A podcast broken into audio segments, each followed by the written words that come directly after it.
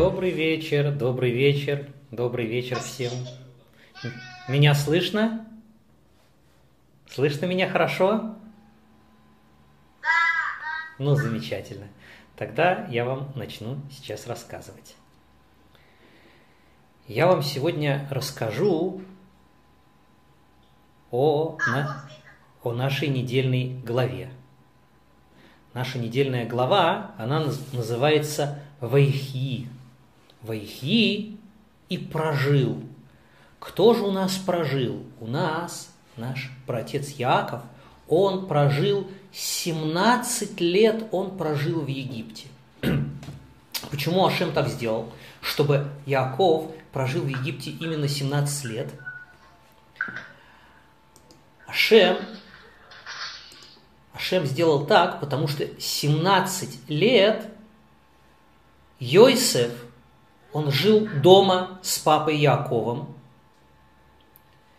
и папа о нем заботился, и он все ему делал. И он ему э, дарил подарки, он его одевал, обувал, он, он его кормил. И теперь Ашем сделал так, чтобы Йосиф мог отплатить папе тем же самым, чтобы тоже 17 лет Йосиф мог одевать, обувать своего старенького папу, кормить его, все-все-все для него делать. И вот, когда прошли 17 лет, Яков, он почувствовал, что пришло ему время уйти из этого мира. Я очень-очень прошу выключить, выключить, выключить микрофон, потому что иначе невозможно рассказывать. Так вот, Яков почувствовал, что он вот-вот уже скоро уходит из этого мира. Куда он уходит из этого мира? На небеса, к Ашему. Его душа возвращается к Ашему в райский сад. Рядом с Яковом всегда находился кто-нибудь из его внуков. У Йосифа было два сына. Старшего звали Минаше, а младшего звали Эфраим Минаше и Эфраим. Минаше, он все время всегда помогал Иосифу. Самые важные, самые ответственные э, поручения, Иосиф не хотел он давать поручения египтянам, которые могут сделать все неправильно и не так, как надо. Самые важные поручения он давал своему старшему сыну Минаше. А Ефраим, он чаще всех сидел с дедушкой Яковом и учился. Он учился у Якова всему-всему-всему, что Яков знал. Он хотел узнать как можно больше Торы. И вот Ефраим увидел, что дедушка Яков, ему уже совсем плохо, и он собирается, собирается, его душа отправится на небеса к Ашему. И он скорее, скорее, скорее побежал предупредить об этом своего папу Йосефа. Йосеф взял Эфраима, взял Минаше и скорее, скорее, скорее пошел к Якову. Почему он так торопился? Он хотел, чтобы, чтобы Яков успел дать благословение, дать благословение своим внукам, прежде чем его душа уйдет из нашего мира, вернется к Творцу. Вы помните, что Авраам, он дал благословение Ицхаку.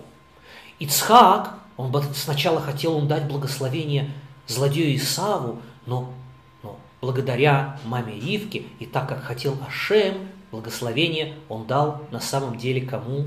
Якову. Теперь пришло время Якова, Пришло время теперь Якова дать благословение своим, своим сыновьям и своим внукам. Интересно, он побоялся, ведь он же мог вспомнить это и подумать, как бы не сделать похожую ошибку. Он, он помнил об этом очень хорошо. И сейчас, сейчас я вам расскажу, сейчас я вам расскажу, как он действительно об этом вспомнил и как Ашем сделал ему точно такое же испытание, как как он сам сделал своему папе Ицхаку. Так вот, когда Юсеф пришел со своими сыновьями, с Минашей и с Фараимом, он пришел к Якову, то он держал их за руки. Левой рукой он держал Минаши, а правой рукой он держал Эфраима, так, чтобы Ефраим оказался, оказался напротив левой руки э, Якова, а Минаша, он старший, он напротив главной руки, правой. Вот я сейчас поднимаю руку какую? Правую. А если вы поднимете руку правую, то я увижу ее с другой стороны. Почему? Потому что мы сидим друг к другу лицом. Если бы я развернулся и сел бы так же, как вы, то моя правая рука была бы с той же стороны, как и у вас. Но поскольку мы сидим друг к другу лицом, у меня здесь правая, у вас с другой стороны. Чтобы с вами поздороваться, я протягиваю ее, я протягиваю ее вот так вот.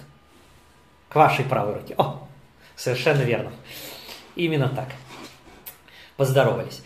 Так вот, Йосиф, он поставил, он поставил Минаше под правую руку Якова. Потому что Минаш, он старший, он должен получить главную браху, главное благословение. И вы знаете, что вдруг Яков сделал? Он сикель сложил руки, вот так вот крестиком. Правую руку он положил на Ефраима, а левую он положил на Якова, о, на, а левую положил на Минаше, наоборот – Правую руку он положил на, на голову младшего, младшего Ефраима, а не на голову старшего Минаши. И он начал их благословлять. И тогда Йосеф, он попытался поднять руки Якова и переложить их правильно. Он сказал, папа, Минаша, он старший.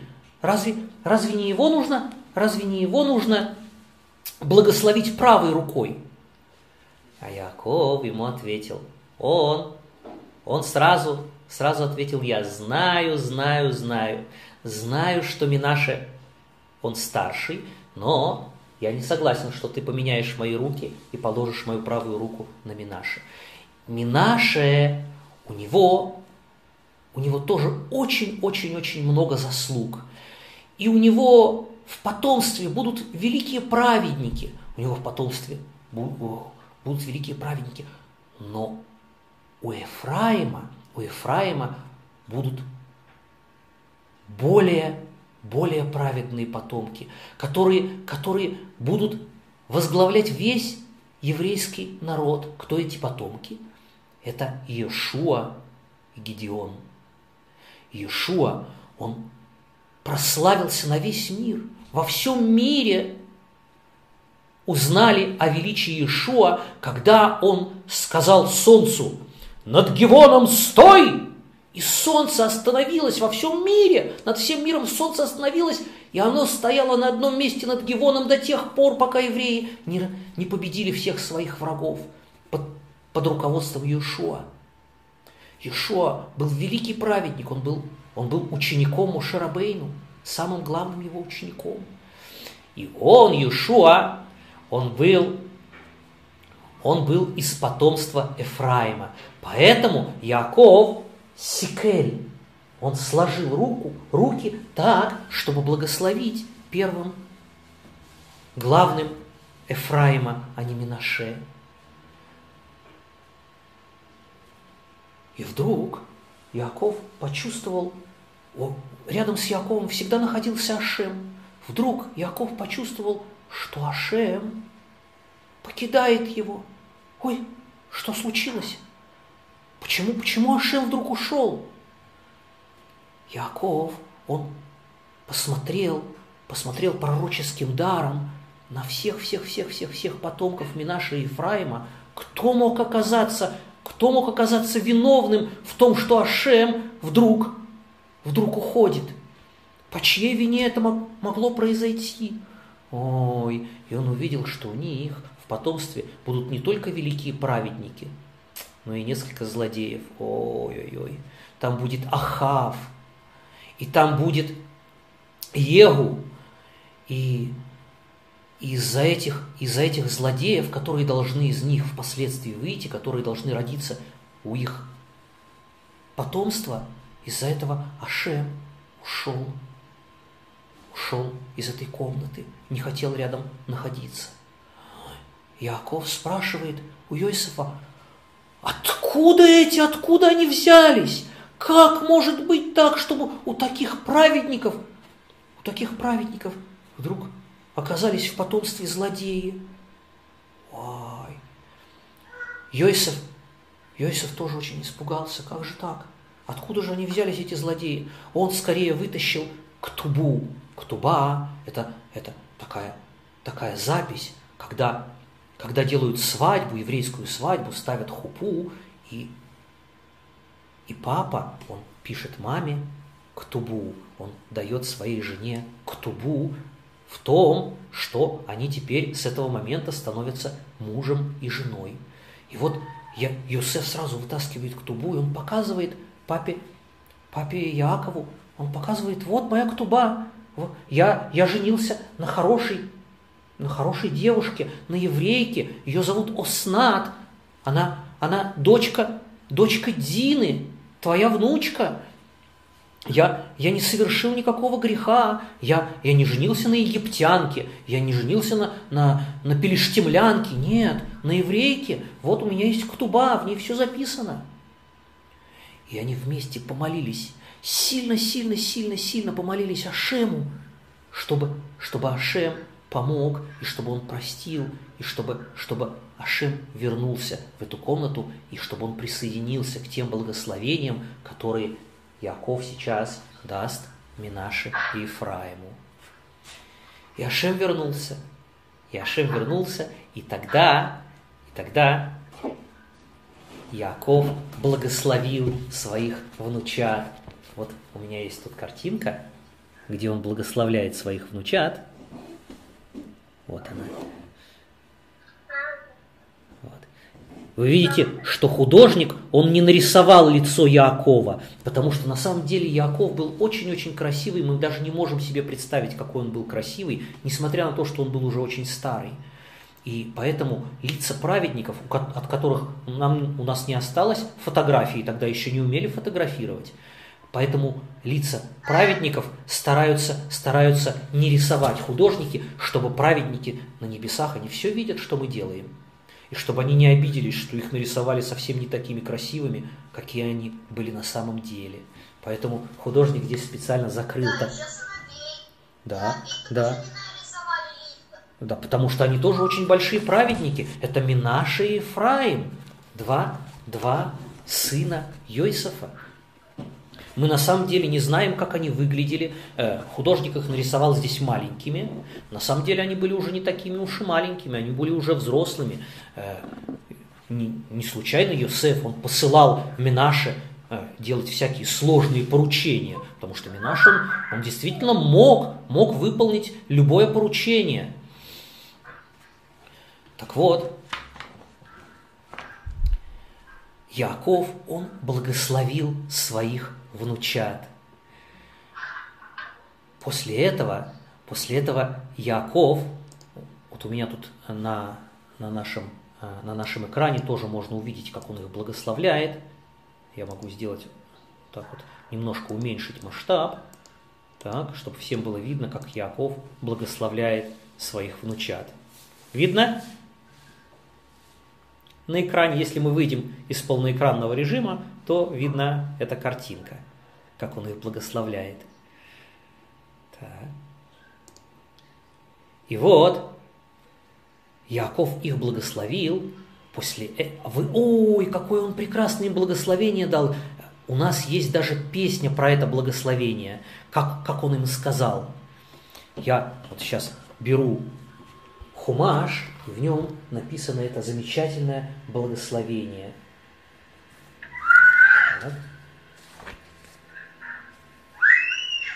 Сейчас я его, сейчас я его найду.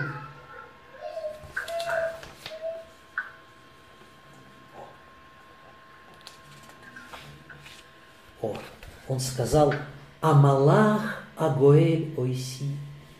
Амалох Агоэль Ойси. Амалох Агоэль Ойси Миколь Ро.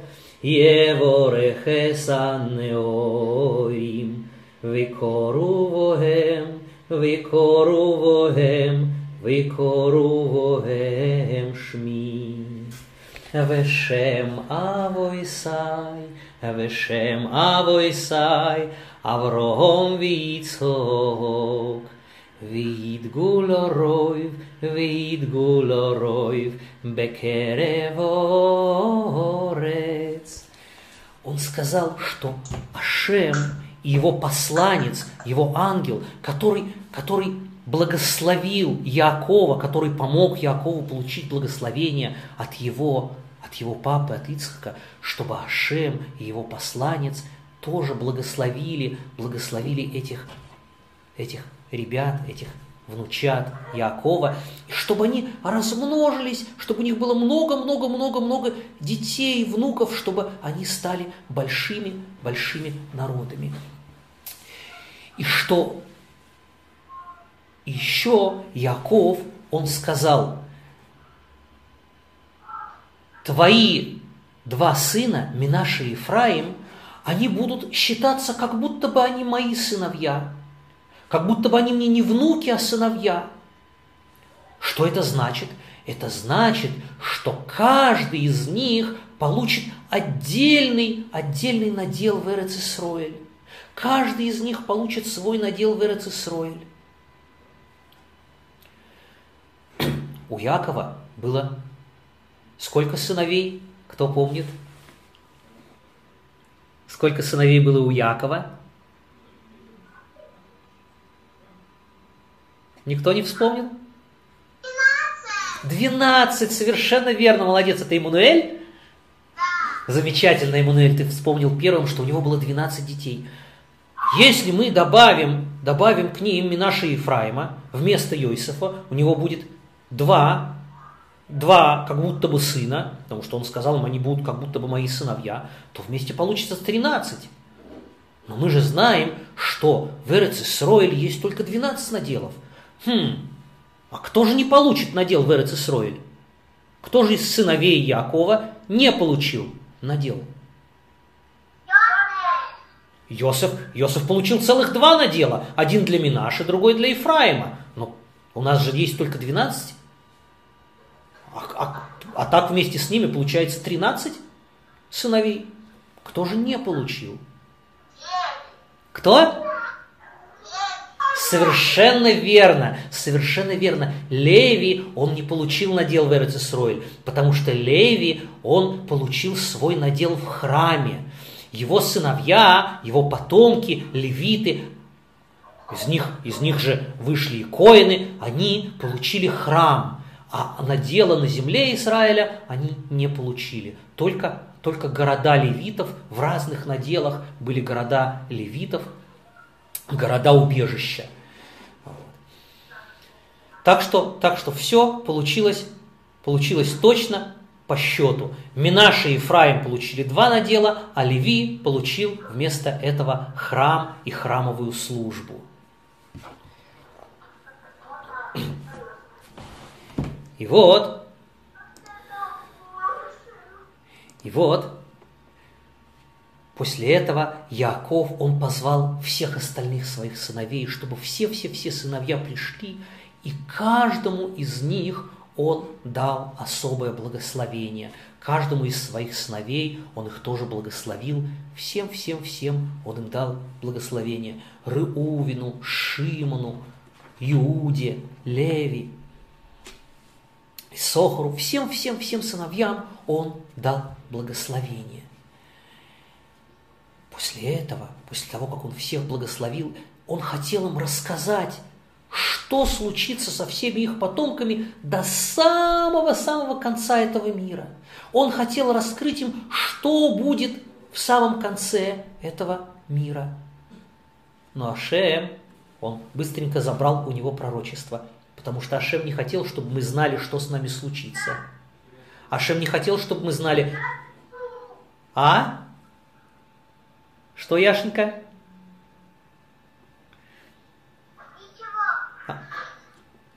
А кто, кто, кто-то что-то спросить хотел, да? Так вот, Ашем, он быстренько забрал у Якова пророчество, чтобы Яков нам не рассказал, что с нами случится. Потому что мы должны стараться, стараться быть праведниками все время. Если мы будем знать, а, мне положено вот такой вот большой уламаба, ой, мне положена вот такая награда, потому что я такой большой праведник, а, я тогда скажу, ну, тогда, тогда я могу и не стараться, а, я могу спокойненько жить, все равно я буду таким вот большим праведником. Ой-ой-ой, и тогда что может получиться? Что совсем праведником я могу и не стать. Поэтому Ашем не хотел, чтобы, чтобы Яков рассказал нам все-все-все про наше будущее. Чтобы каждый из нас старался изо всех сил, изо всех сил старался стать праведником. И тогда, тогда действительно мы сможем, сможем получить ту награду, которую Ашем для нас уже давным-давно, в самом начале мира он для нас уже ее приготовил. После того, как Яков благословил всех своих сыновей, он подобрал ноги, он лег на кровать, он обратился, обратился к спинке кровати, там, где над, над его изголовьем находится шахина, присутствие Ашема, и он поблагодарил Ашема за, за длинную и счастливую жизнь, и за то, что он за то, что он смог увидеть не только Йосефа, он уже и Йосефа не надеялся увидеть, думал, что Йосеф пропал, а теперь он увидел даже внуков Йосефа и успел их благословить. Он поблагодарил Ашема, и после этого его душа тихонько, тихонько, тихонько отправилась в небеса. Яков ушел из этого мира. Йосеф упал на кровать своего папы и он стал плакать, потому что больше, больше он никогда не встретится в этом мире с Яковом, только в мире грядущем. Все, все, все, все, все, все, кто там был, все стали плакать, что такой великий праведник ушел из этого мира. И вы знаете, даже египтяне, даже египтяне, они все, все, все грустили и плакали от того, что, что Яков покинул этот мир. Все очень-очень любили Якова. Он был очень-очень большим праведником. 70 дней они оплакивали Якова. Через 70 дней Йосеф пришел к фараону.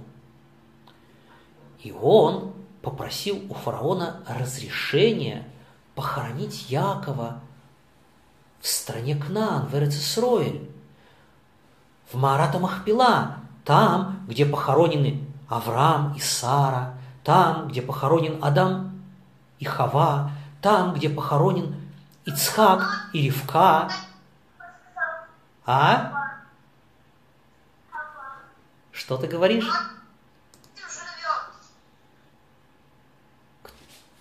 Кто живет? А, вы живете очень близко, замечательно к этому месту. Так вот, так вот, он попросил у фараона разрешения похоронить, похоронить Якова в гробнице праотцов.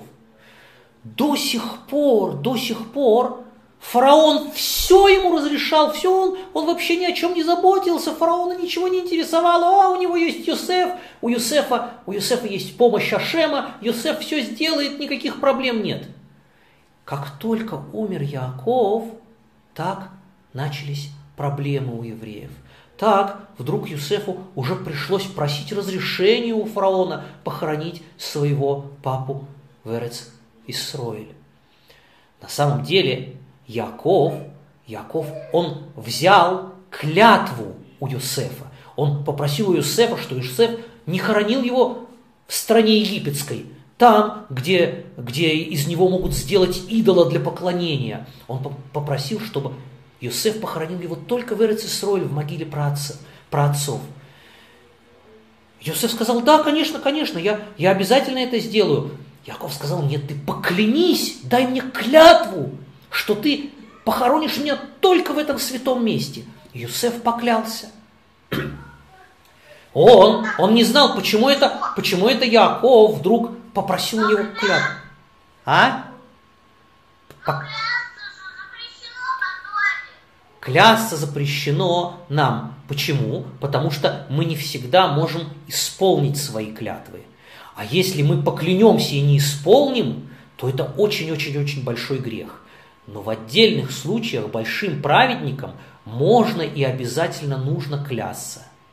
Так вот это был как раз тот самый случай, когда нужно было обязательно поклясться. Иосиф, он не понял, почему папа требует у него клятву. Он, он и так бы похоронил его в, в Эрцисроэль, даже без клятвы. Он не знал, что, ох, фараон не захочет разрешить ему. Фараон сказал, не-не-не-не-не, я так люблю, так люблю Иакова, пу- пусть он будет похоронен у меня. Мы построим ему огромную пирамиду, ой, весь Египет будет ему поклоняться. Поклоняться, как идолу, ой-ой-ой-ой.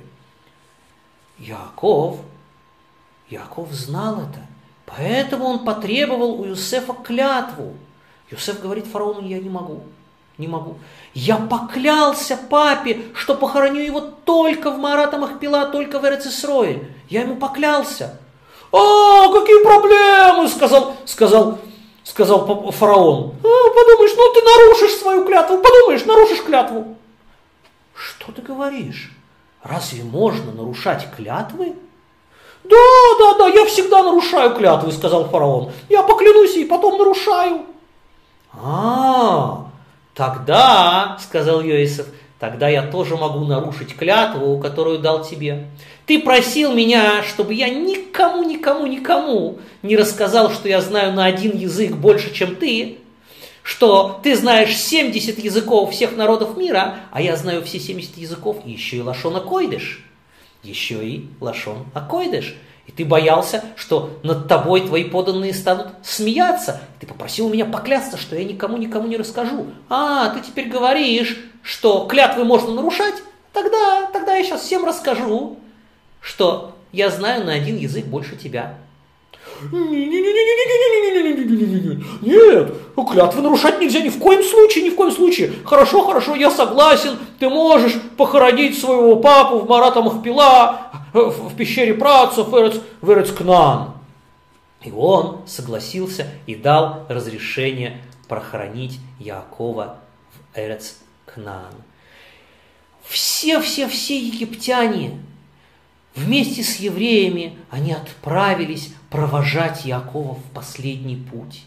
Они все-все-все вышли, длинная, длинная, длинная такая, а, длинная, длинная колонна людей пошла за гробом Якова. Они шли в Эрец, в Эрец-Кнаан. В Эрец-Кнаан жили кнаанейцы. Они услышали, что идут, идут евреи и египтяне хоронить Якова в их стране. Они считали, что это их страна. Эрец-Кнаан они ее называли. И они собрали всех своих солдат и встали на границе. Мы их не пропустим, мы их не пропустим. Подошли евреи к границе, смотрят, напротив них стоят кнанийцы и не хотят их пропускать. Они остановились. Йосеф, у него была большая корона царская. Он снял свою корону, и он положил ее на гроб, на гроб Якова. И все остановились и стали снова оплакивать Якова. Увидели кнаанейские цари гроб с короной над ним, и они увидели весь тот почет, который оказывают все Якову. И тогда каждый из царей тоже снял свою корону, положил вокруг короны Юсефа, так что на гробе Якова было 71 корона. И все-все-все теперь вместе, и евреи, и египтяне, и кнанейцы, все оплакивали Якова, потому что этот мир потерял такого великого праведника. И после этого они согласились, они согласились пропустить, пропустить всю эту, всю эту похоронную а, колонну, всю эту леваю, со, согласились пропустить их в Марата Махпилу. Подходят евреи к Марата Махпила. Опять кто-то им мешает. Стоит в дверях, весь красный, волосатый, лохматый, с мечом, «Э, Не пропущу! Не пропущу! Мое, мое, мое, мое, мое! Кто это такой? Кто это такой? Эйсов! О, это Эйсов! Эйсов! Эйсов, почему ты не хочешь пропустить? Ведь ты продал Якову свое право. Ты продал свое, свое право э, находиться в Марата Махпила. Яков дал тебе огромную, огромную, огромную кучу денег. Ничего не помню, ничего не знаю, не пропущу, не пропущу. Тогда так, э, сейчас одну секундочку, потому что у нас уже совсем-совсем не осталось времени. Я хочу успеть закончить вам это, этот рассказ, потом, потом я дам еще немножко времени спросить. И тогда братья сказали, Нафтали, Нафтали, ты бежишь быстро-быстро, как лань. Когда ты бежишь, даже трава не успевает пригнуться к земле от твоих шагов. Быстро-быстро беги в Египет и принеси из Египта принеси из Египта ту бумагу, в которой Эйсов, он написал, что он уступает Якову свое право на Марата Махпилу. И Нафтали быстрее, быстрее, быстрее побежал в Египет. А в это время из Египта продолжают, продолжает длинная-длинная эта колонна подходить. Вот подошло, подошло колено Иуды, подошло колено, колено э, из Сахара, подошло колено Леви, подошло колено Дана, у Дана был сын, его звали Хушим. Хушим, он ничего не слышал и ничего не мог говорить, он был глухонемой. Он, когда подошел, он не понял, что здесь происходит, почему не хоронят, почему не хоронят дедушку, дедушку Якова. И он спрашивает, что такое, он не понимает. И ему все показывают на Исава, показывают пальцами на Исава. Вот, вот, вот, Исав, он не дает, не дает пройти. Ва, Хушим, он был такой сильный. Когда он увидел, что Исав мешает похоронить дедушку Якова, он подошел к нему и дал ему пач. Вах! Исав, Исав покатился прочь от Маарата Махпила, от пещеры працев. Он покатился в одну сторону, голова в другую сторону. Голова закатилась в пещеру працев, там она находится до сих пор, голова Исава и, и, и всякие, всякие, там, всякие там чужие люди, которые почитают Исава, а не Якова, они приходят молиться голове Исава, а евреи, естественно, приходят молиться туда, на могиле праотцов, на могиле Авраама, Ицхака и Иакова. После этого, после того, как Хушим освободил это место от Исава, после этого спокойно похоронили Иакова.